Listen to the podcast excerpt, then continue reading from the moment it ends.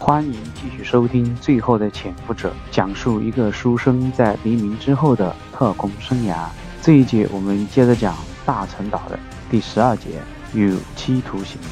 余生被送回房间，黄国华有点高兴，但也有点忐忑。按照保密的原则，他只能向张爱萍汇报。他想立刻返回司令部，却被局长给拦下了。黄部长，另外那个人你还审一下吗？黄国华没有当一回事。那个人什么身份？叫什么？没有特殊的就优先带着，等我回来再说呗。局长简单的报告了一下，他叫陈林。据我们掌握的这个情况，他是一个教官，但是内心怀疑他是地下党员。由于情况特殊，所以我们没有预审。陈林这个名字很熟悉啊。黄国华眯着眼睛想了想，难道是他？陈林很快也被带到了刚才余生待过的审讯室。黄国华一见面就认出他了。陈林，果然是你！你怎么在这儿？你没死？陈林看到黄国华进来，立刻惊呆了。黄部长，我我看到陈林啊，有点激动。黄国华让他坐下，慢慢说。陈林，唉，叹了口气，说道：“黄部长，我没死。”我受了重伤，被俘虏了，后来被弄到了台湾。黄国华面带不悦，所以你就当上保密局特务了？陈林激动的反驳：“我没有，我是被逼的。”黄国华怀疑的眼神盯着陈林：“被逼的？你是一个经过严格训练和严酷考验的保卫干事，谁能逼你？你自己不配合，国民党能拉着你走？”陈林恨恨地说道：“黄部长，不管你信不信。”我都告诉你，党保密局特务头子古正文勾结金门战役投降国民党的三营营长李子元逼我的。李子元是我的同乡，他知道我老家在哪儿，知道我父母在哪儿，是他告诉古正文，让他用我父母的性命威胁我。还有，如果我不为保密局服务，古正文就在前线散发我投敌的消息，让我的父母蒙羞。我可以死。但我不能不白的，更不能让我的父亲不明不白的变成叛徒的父母。黄国华的态度缓和了一些，因为这个，你就轻易的投敌去当特务了吗？你为什么不相信组织会给你清白？陈林摇了摇头，没用的，黄部长，你当过我的老师，也清楚，如果古正文那么做了，组织怎么可能还信任我？我的父亲怎么可能不受牵连？黄国华没有继续这个话题，他询问陈林别的情况。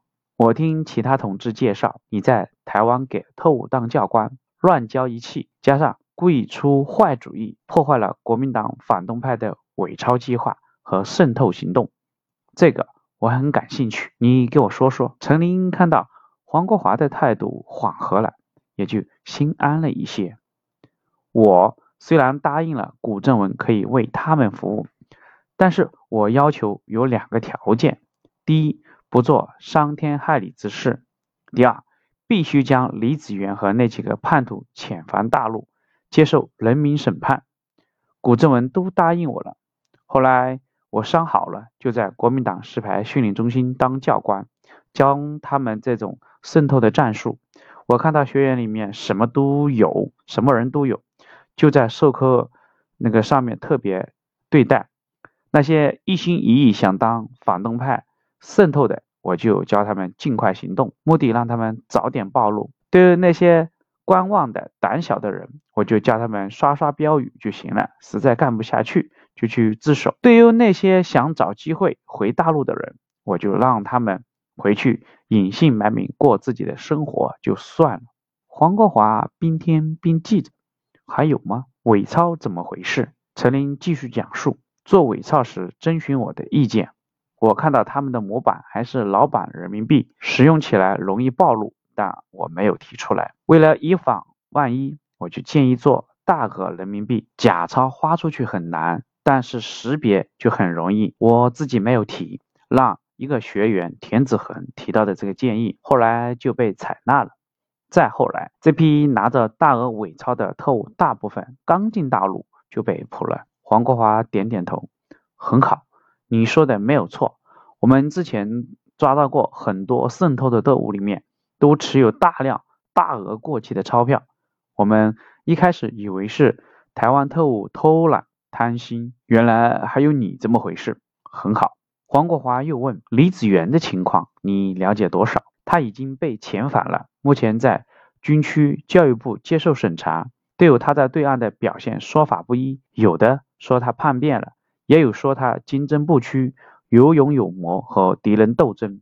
既然你回来了，你可以和他对峙，当面指证吗？陈林眼睛冒着怒火，当然可以。我在金门岛看着他带着十几个战士阵前投敌，这是我亲眼所见。黄国华点点头，很好，我会尽快安排你过去。另外，和你一起来的那个人是什么身份？是你的上级吗？陈林眼睛里面透过一丝慌乱，但他坦言道：“那个人只是一个照相师，我们这次来啊，就是去西口蒋介石的老家拍照的。他是配合我的。”黄国华嘴角挑过一缕的笑容。那他叫什么？陈林知道黄国华有些怀疑，索性一道走到黑。他叫毛中心。黄国华笑笑，不再问关于余生的问题。他再问一件事情。你们是如何潜入的？详细说一下。陈林立刻打起精神，这正是我要汇报的。在距离大陈岛三十公里到三十五公里半径范围内，有一片海域内存在着防御漏洞。我们是在内线配合下，乘着快艇到达。内线十分狡猾，全程我们都被黑布罩着头，看不见任何东西。我能提供的线索。有以下这些，黄国华做好了记录准备。陈林闭着眼睛回忆道：“我们是五日前的午夜乘坐快艇登陆的，快艇停靠的码头是石头制的，不是沙滩。码头旁边有一个树木遮蔽，距离码头往西二百米有一个碉堡，水泥外壳估计是用钢筋混凝土结构。我们坐的汽车。”是美制威利斯吉普车，车辆的火花塞有些问题，打火存在着困难。汽车应该是一直往西行驶了四十公里左右，将我们放下了。放下的地方是大溪镇，沿途过了四个哨卡，开车的司机是温州口音。就这些，陈林不愧是军事干部，提供的线索比余生要更详细。黄国华满意的收起笔记本，有这些线索。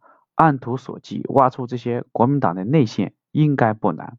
黄国华叫来了公安局长，让他带着陈林去军区教育部见一下李子元，由敌情科长陪同一起去。如果李子元果然是叛徒，那就由敌情科长审讯。一个上午就获得如此多的情报，黄国华纵然是老干部，却也是按耐不住兴奋的心情，赶紧去找张参谋长汇报。陈林由敌情科长和公安局长带去军区教育部，在会议室里，陈林见到了李子元。本来心情还颇为轻松的李子元看到陈林到了，立刻瘫了下去。原来李子元在台湾内湖集中营企图加入国民党军，被陈林阻止以后，就和几个叛徒、连级排级干部定下了互保协议，互相为对方作证，企图在遣返之后。蒙混过关，如今一切筹划都随着陈林的到来烟消云散了。李子元等人最后被处于军事法庭判处有期徒刑十年。好，这一节就讲到这里，谢谢你的收听。后面黄国华如何汇报，又怎么去对待余生，请接着收听。